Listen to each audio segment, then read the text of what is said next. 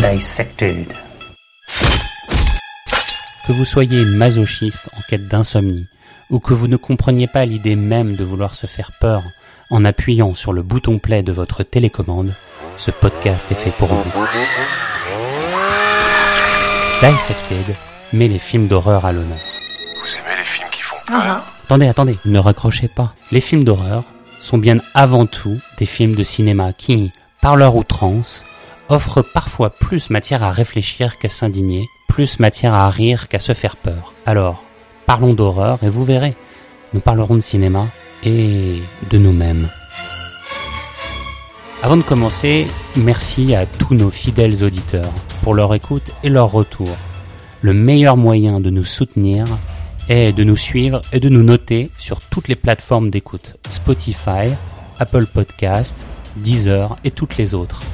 Alors, un petit follow et des petites étoiles sont les bienvenus si vous ne voulez pas finir dépecé par un couteau de boucher. «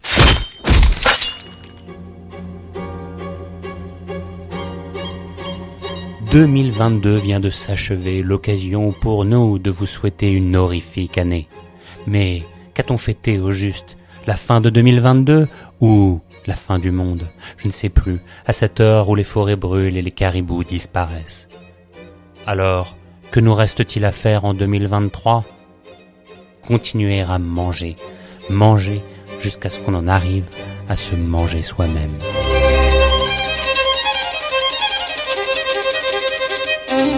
Où sont les poulardes? J'ai faim. Où sont les veaux, les rôtis, les saucisses? Où sont les fèves, les pâtés de cerf, les cygnes blancs bien poivrés aurait dit ce bon vieux Godefroy de Montmirail. Où sont les avant-bras fracturés, les corps carbonisés, les entrejambes bien lubrifiés, les fessiers et les paires de seins siliconés, vous diront les chefs cinéastes qui sont au fourneau des films de ce soir.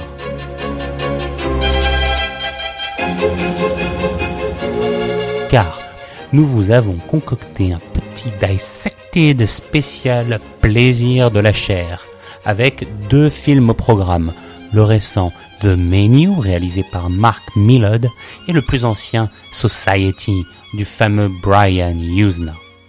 Dans The Menu, un groupe de touristes culinaires fortunés voyage sur une île pour y vivre une expérience gastronomique unique, concoctée par le grand et intrigant chef cuisinier Julian Slovic.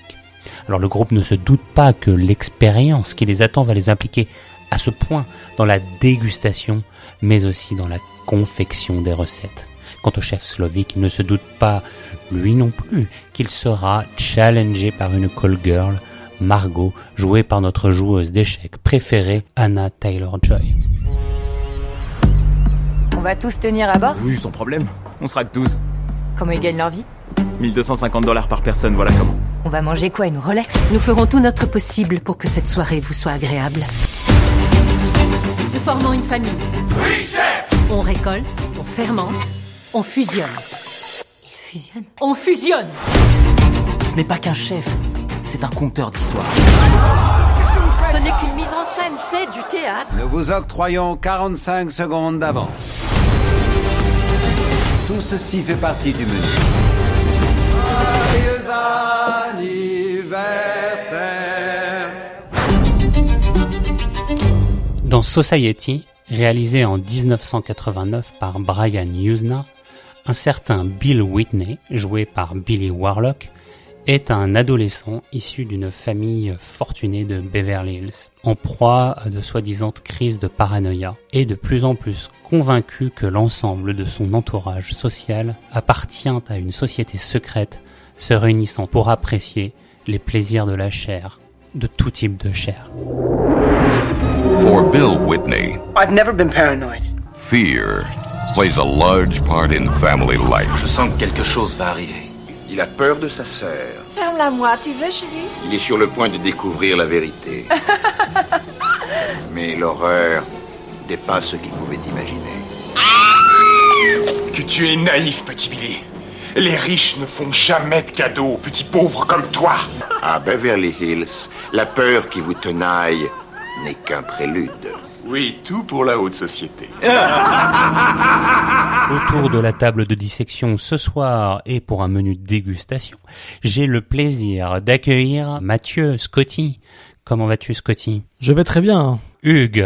Salut Hugues. Merci. Moi c'est Hugo en anglais. Hugo et Laura. Hello. Hello Lolo. Mais avant d'attaquer le dossier chaud qui nous réunit ce soir, je vous propose d'écouter les dernières recos de nos chroniqueurs, c'est le Zap Horreur.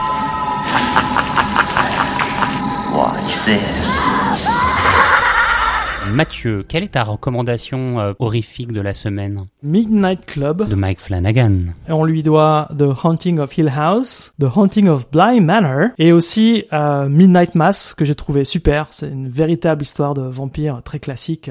Et donc là, euh, Midnight Club, moi je l'aime beaucoup parce que euh, les, le pitch est glauquissime. Donc euh, c'est l'histoire d'une bande d'adolescents qui ont des maladies euh, qui sont en phase terminale. Et c'est le moment où ils ont baissé les bras sur tous les traitements. Et donc on les recueille dans un hospice. Donc c'est leurs derniers instants de vie. Et le Midnight Club, c'est cette bande de gamins qui se réunit à minuit et qui se racontent des histoires horribles. Et le pitch, c'est euh, le premier qui meurt revient pour dire aux autres s'il y a une, s'il y a une vie après la mort. Donc c'est assez, c'est un bon pitch quoi. C'est bien puissant, bien glauque. Le premier épisode notamment, il y a tellement de jumpscares qu'on est un peu désensibilisé quoi. Euh, du jumpscare et moi j'ai, tr- j'ai trouvé ça intéressant aussi. Et il y en a un petit peu après par la suite parce qu'ils se racontent des histoires etc mais euh, mais formellement c'est intéressant aussi quoi. C'est un, un point de vue sur euh, sur l'horreur les films d'horreur et ce qui nous fait vraiment peur au fond que, que je trouve pas mal. Donc je le conseille. C'est une série qui ne sera pas renouvelée. Donc il n'y aura qu'une saison. Mike Flanagan il a fait un post pour expliquer ce qu'aurait été la saison 2 sur euh, sur un de ses blogs et j'ai trouvé ça assez cool pour les fans hardcore de dire bon voilà c'est ce qui se serait passé si on avait Ouais, c'est sympa, il les a pas laissés en plan quoi. Ouais. Laura, toi, tu as re- regardé quoi pour cet épisode? Alors moi, j'ai voulu regarder le film qui est soi-disant le film le plus effrayant de Netflix. Mhm. Euh, ça s'appelle Incantation. C'est sorti sur Netflix en juillet, donc c'est pas une nouveauté. Un film de Kevin Co. Et euh, c'est tiré d'une histoire vraie, soi-disant, une, une famille euh, en Chine ou à Taïwan euh, qui aurait euh, déclaré être possédée et aurait tué leur fille. Donc Kevin Co s'est inspiré de cette histoire pour créer cette histoire qui est celle de Lee Ronan qui a été maudite depuis qu'elle a brisé un tabou religieux et elle a perturbé un, un puissant sanctuaire. Et donc du coup, euh, il y a une malédiction qui s'abat sur elle et qui atteint toutes les personnes autour d'elle, notamment sa.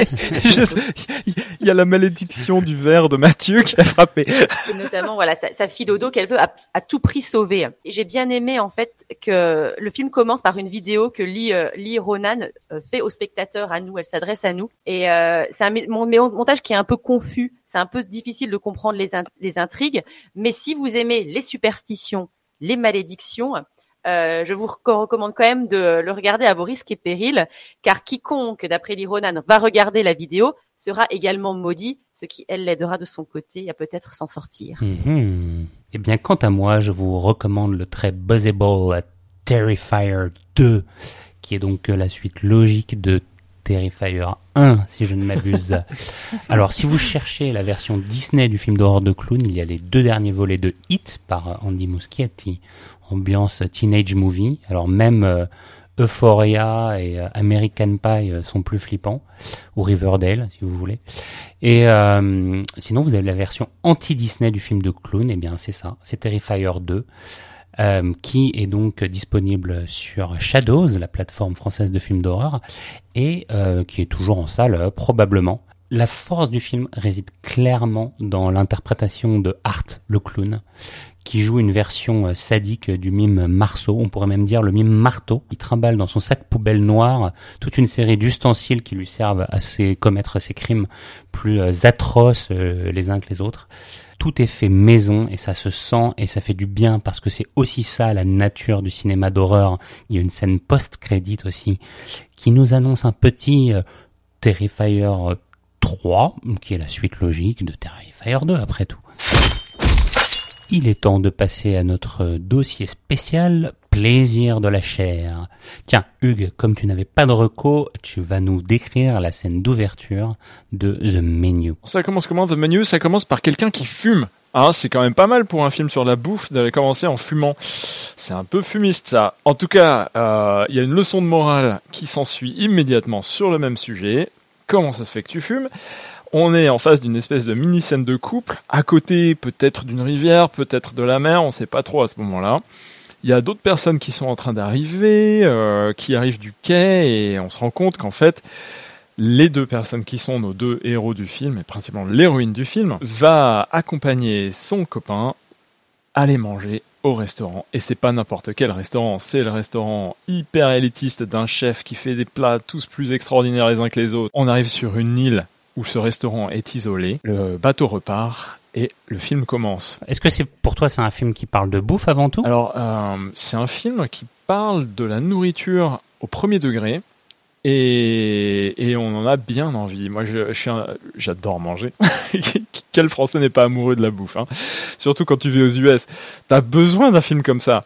Euh, ça donne faim, c'est extraordinaire. Alors je suis allé le manger en plus euh, à l'Alamo, donc on pouvait manger en même temps. Donc euh, enfin, vraiment, c'était c'était c'était un film au poil pour moi. Et, et à la poêle. Mais euh, au-delà de ça, il y a vraiment un aspect social qui est, qui est très important. Euh, déjà pour commencer, c'est ce qu'on a envie d'appeler un Hit the Rich Movies. Pas Hit the Rich, Eat, E-A-T. On va manger les riches. Alors, euh, aux États-Unis et, et, de manière générale dans le monde, c'est une expression qui revient pas mal à la mode en ce moment depuis la crise de, de 2008. Apparemment, depuis le début des années 2000, parce qu'il y a tant de différences euh, sociales et les, les euh, niveaux de vie, ça, euh, la, la, différence de niveau de vie, ça croît pas mal dans, dans toutes les sociétés euh, occidentales comme, comme non occidentales. Ouais. Et c'est Eat the Rich.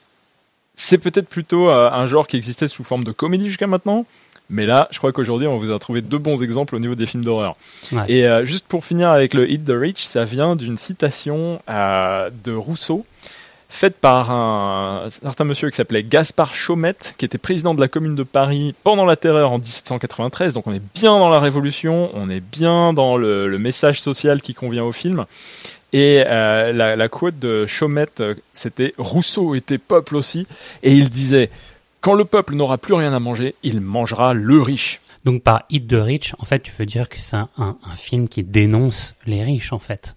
Je, je pense que c'est plus fin que juste les, les rich, euh, mais c'est effectivement les rich people qu'on va manger. Hein. mais il y a aussi une, une dénonciation sociale euh, des, oui, au sens des propre, autres. Comme figuré, je veux dire.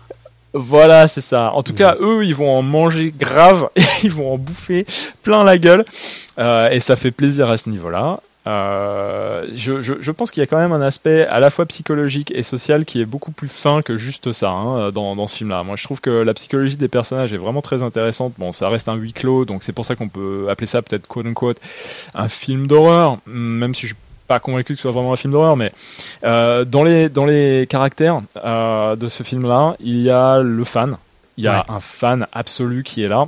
Oui, c'est ça. Il n'y a pas, pas, que des plus. riches euh, stricto sensu, quoi. C'est ouais. euh, plutôt une collection de personnages, tous assez risibles en fait, euh, qui sont un peu obnubilés par la le culte qu'il y a en ce moment autour Exactement. de la haute gastronomie, bon, qu'ils soient très riches, célébrités ou influenceurs, quoi. Donc oui, tu nous décrivais le fan. Bah ouais, écoute, euh, qui lui voue un culte euh, complet à ce à ce chef. Euh, et il y a tout un moment où on peut se poser la question et on le met en parallèle d'autres, enfin des, des, du clan des serveurs dans le menu. Il hein. y a les serveurs et il y a les riches qui viennent manger et il y a le chef euh, entre les deux. Tu parles de culte euh, voué au chef. Ça repose quand même sur une tendance actuelle et euh, véritable qui est ces chefs qui... oui, c'est ça, qui est un peu sur le modèle de Red Zepi, qui est le chef du Noma, ou tous ces chefs qu'on voit dans Chef Stable, qui semblent quand même privilégier l'histoire qu'il y a autour de la bouffe que la bouffe elle-même, quoi. C'est-à-dire que euh, il y a une espèce de déconnexion, j'ai l'impression, qui se crée en, entre euh, ce que tu as dans ton assiette euh, et, et toi-même, quoi, du fait de ce storytelling permanent. Enfin, je sais pas, tu, tu regardes un épisode de Chef Stable aujourd'hui, enfin, c'en est presque ridicule, quoi. tu sais, chaque chef a sa petite histoire, son storytelling. Il y en a un qui fait un menu qui s'appelle carrément l'Erika, inspiré de euh, inspiré du naufrage d'un pétrolier. Euh, Il y en a un, euh, je parlais de Redzepi, enfin c'est sur le sommet d'Ella, il est euh, isolé sur son île euh, comme une secte où il travaille avec les mêmes chefs en circuit fermé, tout est hyper secret. Enfin, c'est des choses complètement délirantes quoi. Ouais, si si, je vois bien ce que tu veux dire. Euh, effectivement, je pense que la, la cuisine c'est un, c'est un bon, une bonne image. Le restaurant de manière générale et la cuisine en particulier, c'est une bonne image de la société parce que dans la cuisine, t'as des serveurs et t'as des, tu as des, euh, des, des cuistots qui sont complètement embrigadés. Hein, ça s'appelle une brigade de cuisine quand même, Ah c'est ouais. pas rien. Euh, donc ça, ça, ça correspond bien à ce chef qui devient euh, ce, ce, ce maître euh, suprême, cette espèce de gourou. Brigade rouge puis- très sanglante. même. Ouais, exactement. Non, mais on est dans un truc complètement fasciste, quoi. Et puis, euh, en même temps, dans le restaurant, bah, il y a euh, ces, ces gens euh, qui sont d'une caste supérieure. Hein, ils appellent ça, ils utilisent le mot breed dans le film. Euh, on, on voit caste, on voit catégorie sociale, etc. Bref. Et je pense que là, on a une critique de l'absence du dépassement des cadres sociaux euh, par les uns comme par les autres. C'est pour moi l'une des clés du film.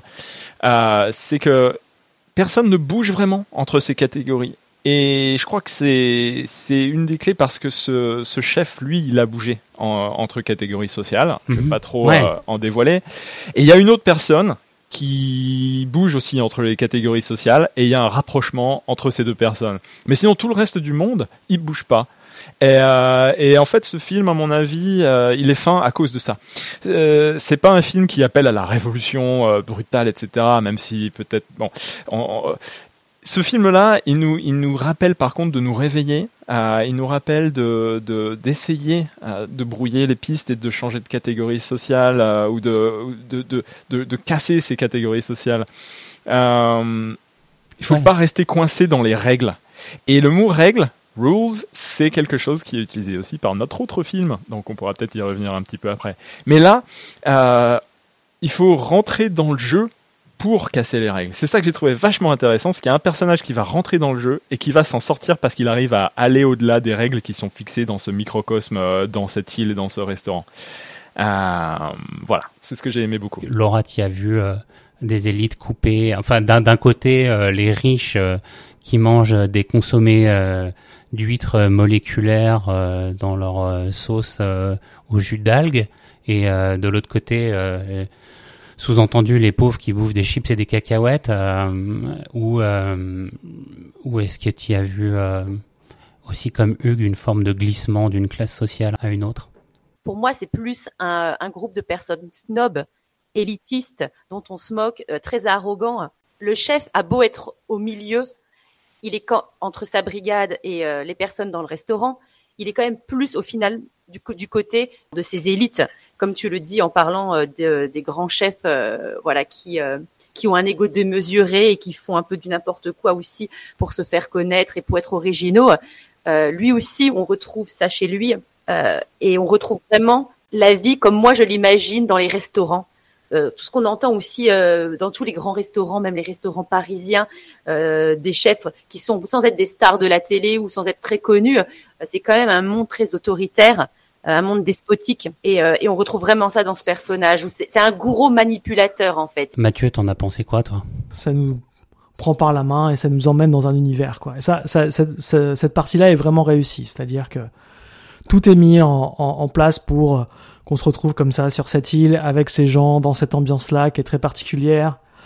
Et euh, bon, c'est pour pour ceux d'entre nous qui font du fine dining, euh, c'est c'est vrai que l'expérience c'est la moitié du plaisir et, effectivement il peut se passer plein de choses folles et en ce moment la bouffe c'est vraiment euh, un sujet d'obsession. euh, Mais il y a pas que, il y a, y, a, y a un show. Tu vois ce que tu dis, ça me fait réagir un petit peu parce que euh, la cuisine, c'est à la fois un plaisir extraordinaire quand t'es consommateur, mais quand t'es producteur, c'est aussi, ça peut être un show quoi. Euh, en vrai, euh, quand tu vois des cuisiniers japonais qui font tout un show avec du feu, avec euh, des, des, des manipulations pas possibles pour couper, tu vois les bouts de poisson, les trucs comme ça, qui crient, qui, qui, qui chantent. Il faut que tu m'amènes chez ton japonais. même juste quand tu vois dans un très bon restaurant les cuisiniers qui sont en train de s'affairer devant toi, ou toi t'es autour du bar par exemple, et que tu vois tout ça, c'est un spectacle quoi. Et là, on y est, on- tu vois. Et, et donc ça rejoint l'art, euh, à la fois dans l'assiette, mais aussi dans la manière de faire. Vous connaissez Salt Bay, le, le cuistot euh, qui, qui est célèbre pour Oui, son oui. mouvement de main Oui, comme ça, où sûr, il oui, pose du sel. Il a facturé euh, une table 165 000 dollars euh, il y a pas très longtemps. Donc c'était un steak, tu vois, couvert d'or. Oui, voilà. Et euh, il est venu, euh, il a commencé à, à couper des petites tranches comme ça. C'était, euh, Oui, oui. il y a une vidéo de Oui, ça. oui, je le suis sur Et- TikTok. Ouais. Il, il aime beaucoup les footballeurs. hein. On a vu notamment Ribéry qui se faisait servir son entrecôte plaqué or.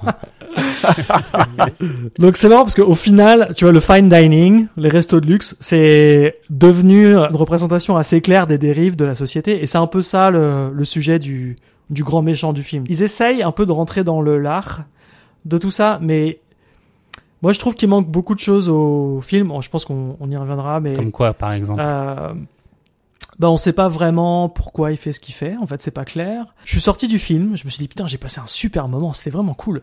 Il y a des, il y a des films qui, qui, qui, qui, comme le bon vin, euh, gagnent avec le temps, Mhm. et des films qui, qui, que- qui décantent en nous, quoi. Et ça, c'est vrai, ça, c'est vraiment des bons films. J'aime cette Euh, métaphore filée. C'est super méta, là, ce que tu nous fais sur The Menu, là. Et euh, ce que vous ne savez pas, ce que vous ne voyez pas, et que nous voyons à l'écran, c'est que Mathieu est en train de boire un verre de vin. Donc je me demande si ce n'est pas la boisson qui te dicte. Tu vois, c'est très performatif, en fait. Hein. Tout à fait, tout à fait. C'est une pièce d'art contemporain sous vos yeux, Zébali. Mais oui, mais tu vois, la, la cuisine, c'est ça, c'est c'est un c'est un bout d'art que tu que tu ingères. Un bout de C'est l'art, l'art tu le veux. plus proche de ton corps et que tu vas transformer en plus. Donc toi-même, tu rajoutes à cet art puisque tu fais partie du truc. Euh, tu vas le transformer en merde, hein, voilà. Ah mais c'est ça la euh, toile euh, qu'il y a dans ta dans ton- l'entrée de ton appartement, Hugues, en fait. non mais la, la, la cuisine c'est un peu le Twitter de, de l'art quoi si j'ose dire parce que euh, effectivement c'est quelque chose c'est un plaisir très passager c'est quelque chose qui va rester très peu de temps dans ta vie euh, dont tu vas pas nécessairement te souvenir beaucoup mais qui sur le moment te fait vachement plaisir quand même Et, Attends, attends, euh, parce que j'ai fait quelques euh, restaurants euh, d'excellente facture. Il y a pas si longtemps, j'étais euh, dans un 3 étoiles à Brooklyn. Ben ouais. on voit de quel côté tu es toi hein Moi, je suis du côté des méchants là. du côté de ceux qui prennent Putain, Je suis allé à train de sur bouffer des chips, mesure, là. euh, Thierry Marx. Non, mais j'ai j'ai fait j'ai fait quelques rares et très bons restos et Donc t'es plus Marx que marxiste de la cuisine, en fait. et c'est pas du tout passager. C'est une expérience qui restera à jamais en moi, quoi. Le, Mm. Vraiment, Mm. c'était fou, cette expérience Ouais, unique. et mais, ça- mais et tu ça- vois, c'est ça, Mathieu. Euh, C'est un peu ça qu'interroge le film aussi, c'est de reconnecter avec la nature des choses, qui se trouve aussi très souvent dans la simplicité d'un ingrédient, tu vois. Et je trouve que le film parle d'une déconnexion entre les classes, mais aussi d'une déconnexion vis-à-vis de euh, des choses simples. Et quand euh, force de voir des Thierry Marx qui font des points sur des assiettes, euh, qui ont des, des batteries d'esclaves, euh, qui s'évertuent à faire des petits points sur des assiettes toute la soirée, je me demande si on n'a pas perdu un peu le sens de cette simplicité, quoi. peut-être mais alors je pense pas que le film fasse une vraie critique de ça euh, je pense que c'est un moyen Quand même. Je pense que c'est un moyen de de d'aborder un aspect plus social des choses. Je pense pas qu'il y ait une critique euh, de la cuisine d'art. Ok, peut-être pas critique, mais il s'en moque beaucoup, en revanche. Surtout à travers le traitement euh, du film, tourné euh, comme un épisode de Chef's Table. Ouais, moi je, dé- je dégustais un, un Diet Coke euh, pendant quand j'ai regardé le film, j'étais dégoûté. Alors, quand même, je, je trouve que le film a, a pas non plus inventé grand-chose. Hein. Dans, dans les films qui parlent de bouffe, le premier d'entre eux, c'est quand même La Grande Bouffe de Marco Ferreri, euh, dans laquelle un groupe de bourgeois euh, bien en chair euh, se met euh, en quarantaine à la campagne pour bouffer jusqu'à en crever. Ouais, attends, La Grande Bouffe, ça- c'est un chef-d'œuvre. Hein. Donc là, on... Tu, tu, tu trouves que c'est vraiment beaucoup mieux que ce film-là? Ouais, ouais, ouais. Entendre péter mieux. pendant deux heures, toi, ça te... C'est un suicide collectif, La Grande Bouffe. Et effectivement, on a une critique sociale un peu, mais qui est beaucoup plus pointue que The Menu. C'est pas du tout démonstratif. C'est quelque chose qui se dévoile petit à petit pendant le film. Et on se demande, mais à quel moment ils vont s'arrêter? Et ils s'arrêtent pas, les mecs. Et c'est, il est fou ce film pour ça, quoi. Euh, The Menu, c'est beaucoup plus démonstratif. C'est tout, tout est à l'écran. Il y a pas grand chose à deviner, quoi. D'ailleurs, euh, est-ce qu'il y en a qui ont vu euh, Triangle of Sadness ici euh, Vous avez pas trouvé quelques points communs avec The Menu? Absolument, ouais. J'ai trouvé que Triangle of Sadness était un film très bon, euh, qui a des sujets un petit peu similaires à, à The Menu. euh, dans notamment l'opposition entre les serveurs et les personnes riches, euh, dans un huis clos. Sauf que dans Triangle of Sadness, il va y avoir une révolution. Donc on met encore plus en scène la, déconstruction sociale et sa reconstruction qui ne débouche pas nécessairement sur une vraie solution. Ici, dans The Menu, moi j'ai trouvé ça fin et peut-être encore plus fin que Triangle of Sadness pour ça. Parce que justement, euh, c'est ce côté rien ne change. Les gens ne veulent pas changer. Et ça, c'est pas quelque chose que tu vois directement et qui est mis sous ton nez.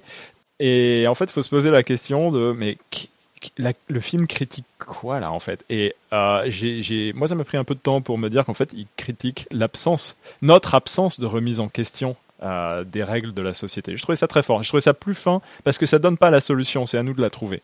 Alors le, le, deuxième film qui est au programme ce soir euh, parle aussi euh, d'orgie, à caractère on va dire peut-être un peu plus sexuel que culinaire, euh, même si les deux sont étroitement mêlés. Hein, c'est de l'orgie, on fait pas dans la dans la dentelle. Mais mais mais respectons les traditions de. Je, je propose que Laura nous décrive la scène d'ouverture de Society hein, pour nous mettre un, un petit peu dans le bain. Dans, la scène d'ouverture, on suit Billy qui euh, se déplace dans son appartement de façon terrifiée euh, et qui est, je crois, si je me rappelle bien, tient un couteau dans ses mains et, euh, et voilà, et je crois qu'il tombe sur sa mère. Oui, c'est ça. On entend des bruits, des bruits glauques, des bruits de succion, de gélatine écrasée, comme on en entend un peu dans tout le film. Et voilà, ce qui nous met un peu sur la piste de ce qui va se dérouler plus tard, quoi. Ouais, on sait pas trop s'il est dans un cauchemar. Voilà, c'est ça. Le film joue beaucoup là-dessus, sur cette espèce de de de de, de, de paranoïa. Hein. Euh, et là, c'est un peu l'inverse de ce que disait euh, Hugo, Hugo auparavant de euh, It's the Rich. C'est euh, les, les, plus riches qui forment une caste, une société qui se nourrissent des, des plus pauvres euh, et euh, au sens propre comme au sens figuré. Excellent, c'est vrai, c'est un peu le sens inverse. Hein. Je, je, crois même que c'est la tagline du film sur l'affiche, c'est euh, les plus. Euh... The, the, rich have always fed from the poor. Now uh, it's for real. Ouais, et, et, ils disent si tu ne fais pas partie de leur clan, ils vont te manger vivant je ne sais pas dire si les, les, acteurs jouent très mal, sont mal dirigés, ou si c'est un aspect, un aspect voulu par le réalisateur. Euh, mais euh, on n'y croit pas. Ils font un peu marionnette. Il n'y a pas forcément d'émotion dans la façon où ils jouent. Mmh. Et je trouve que d'un côté, au final, ça m'a plu parce que du coup, ça crée un certain malaise cette ouais. caricature. Euh, c'est très malaisant. Hein, ouais, ouais. Ils, ils, paraissent inhumains, mais dans le sens pas humain, pas homme. Euh, et donc du coup, il, euh, on ne sait pas ce qui peut arriver. À un moment, je me suis dit, mais euh, tiens, est-ce qu'ils vont se transformer en monstres? On ne sait pas à quoi s'attendre au départ, parce que ça fait faux. Ils ont, ils ont le regard vide. Ils parlent de façon mécanique. C'est très mmh. étrange. Je pense que c'est fait exprès. Et ce côté très artificiel qui renvoie à l'artificialité que dénonce le film d'une certaine manière, côté complètement fake de, de pantin, de chair euh, qui qui joue très très mal, pire que dans un dans un sitcom à la Santa Barbara. Ouais, c'est un peu surjoué, donc ça. Arrêtez, je pense c'est, c'est... arrêtez. non, il faut absolument que j'ai réagi. Je suis désolé. C'est pas fait exprès. Clairement, le scénario est nul. Euh, sauf peut-être les... alors les 20 dernières minutes sont relativement intéressantes donc sautez tout nos auditeurs chers auditeurs ne regardez pas le début on est bienvenu au pays des couillons c'est il y a que des cons dans ce film là c'est incroyable je, moi, j'en revenais pas. J'ai vraiment, euh, j'ai vraiment regardé parce qu'il fallait. Et puis après, j'ai pas regretté d'avoir regardé les 20 dernières minutes, mais non. Alors, Hugo découvre l'humour des années 89. Pour le coup, c'est un film de 1989. c'est exactement non, ça. Non, non, tu as raison. Mais Mathieu a raison. C'est le plaisir de regarder un bon film de série Z. Ah oui, voilà. Non. Mais là, oui. Mais c'est de la série Z et c'est pas volontaire de la part si, du film. Voilà, c'est ça. C'est volontaire. Hein. Brian euh, Yuzna, donc euh, le réalisateur, c'est lui qui a produit euh, Reanimator, qui est exactement dans cette veine-là. Tout est euh, exacerbé, surjoué, mal joué. C'est ça aussi. non, mais c'est bon, c'est pas c'est pas un grand film, hein, Society. On, on est d'accord, mais ça appartient à cette catégorie de films qu'on qu peut regarder à certains moments dans la vie avec plaisir comme euh, les débuts de Peter Jackson, tu vois, c'est Branded, c'est Bad Taste, et puis il a ouais. fini par faire. Euh, ouais, euh, ouais. C'est clair que les scènes d'orgie sont vraiment, euh, sont vraiment très, très, très bien. bon, on n'est pas dans l'Empire des Sens, hein, on est plus dans le plat de spaghetti filmé en, en, très gros plan, quoi. Ça met vraiment très mal à l'aise, ce côté consanguin, toute cette histoire d'inceste. ça, ça, ça fout tellement. C'est vrai qu'il y a quand même l'inceste. C'est- juste que jusqu'à la fin du film, et je sais toujours pas après l'avoir vu, on ne sait toujours pas si euh, si tout est réel ou si c'est le personnage qui imagine ces choses aussi. Là, je suis, C'est premier degré. je suis- je bien c'est d'accord. du réel. Non, c'est un vrai film de paranoïaque. Comme souvent les films euh, d'horreur un peu très poussés, un peu extrémistes visuellement comme ça. Il y a deux lectures, premier degré, deuxième degré. Et il y a une lecture du film qui est le personnage principal est complètement chié de la tête. Il a besoin d'aide professionnelle. Et c'est lui, c'est ce qu'il voit quoi. Ok, mais je pense quand même que dans ce film-là, on est au premier degré. Pourquoi? Parce qu'à la fin, on finit pas sur le héros qui se pose des questions ou qui va dans un endroit particulier où on pourrait se dire voilà qu'est-ce qui se passe, euh, on se pose des questions. Non, le, chef se dit euh, et dit à son copain There's an opening in Washington next summer. Et voilà, comme si de rien n'était et on repart à zéro. Donc c'est une touche comique euh, bien sûr, mais on finit sur eux qui sont vraiment là.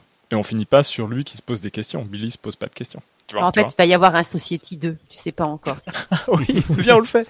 Hugues, tu veux être euh, réalisateur ou acteur? À moi, moi acteur, parce que je pense que je joue aussi bien que Billy. Tu vois, il y a pas de problème. Ouais, mais c'est vrai que tu fais un petit peu euh, Michael J. Fox de bas étage, euh, comme euh, comme Billy. Quoi. Absolument. On peut faire du comique, y a pas de souci. Alors, en plus, on fait jouer nos enfants. on passe au euh, 3F. Euh, quel est le, le plus gros fail que vous avez euh, identifié euh, dans ces euh, deux films euh Il y a un Deus ex machina dans The Menu, c'est-à-dire que y a, il y a- on va dire il y a des facilités scénaristiques qui sont pas très bien expliquées, je trouve, notamment notamment une où euh, il y a un personnage qui va euh, être envoyé quelque part et trouver euh, une arme euh, qui va lui permettre de faire un certain nombre de choses et euh, et scénaristiquement ça ça collait pas ça collait pas très bien. Euh, Fear Factor. Ah, moi, j'ai un fil. Vas-y. Ah, pas mal. Tu m'as fait sursauter, Laura. ah oui. Le claquement de main qui euh, euh, se passe dans The Menu et euh, qui revient plusieurs fois. Euh, ce petit geste très simple est quand même assez dérangeant. Et ces claquements de mains deviennent de pire en pire, de plus en plus forts au fur et à mesure du film, je crois. Fun. hein. Euh, moi, j'y vais pour le fun. hein. C'est un moment donné dans euh, Society, il débarque chez sa, sa petite copine euh, qui euh, lui propose un, un thé et euh, lui lui case dans la conversation euh, avec ton thé, euh, tu veux euh, de la crème ou du sucre ou euh, tu préfères que je pisse dedans. euh. mais la manière dont elle dit ça, en fait, Ah, ça traduit bien le petit côté euh, film pour adolescents qu'on aime. Ok, best quote de la night. Euh, on va faire un petit jeu. De quel film c'est tiré? The Menu ou euh, Society? Is it really that boring being rich? I guess you're just naturally fucked up. Donc, est-ce que c'est si chiant que ça d'être riche? Je pense que vous êtes juste euh, naturellement complètement chié de la tête. Alors, je crois que c'est dans Society. Ouais, c'est dans Society, c'est le, le, flic, flic. Sergeant Ouais. Burts euh, qui fait un commentaire salace sur, sur ce qu'il observe. Mais ça s'applique bien aux deux films, je trouve.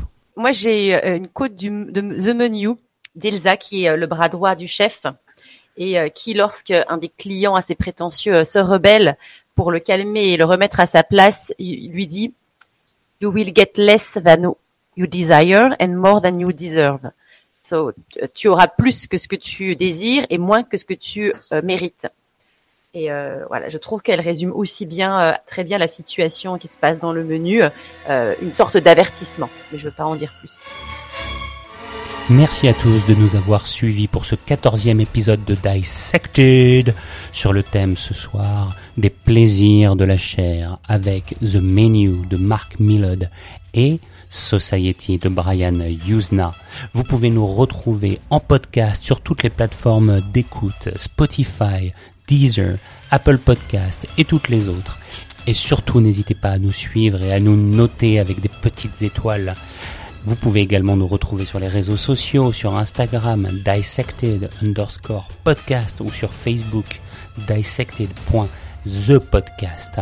Et rendez-vous le mois prochain pour un épisode spécial autour du bullying où nous disséquerons Carrie, le fameux film de Brian De Palma, et le plus récent Piggy de Carlota Pereda. En attendant, n'oubliez pas que le film d'horreur est peut-être moins celui que vous voyez sur votre écran que celui qui se joue tous les jours de votre vie.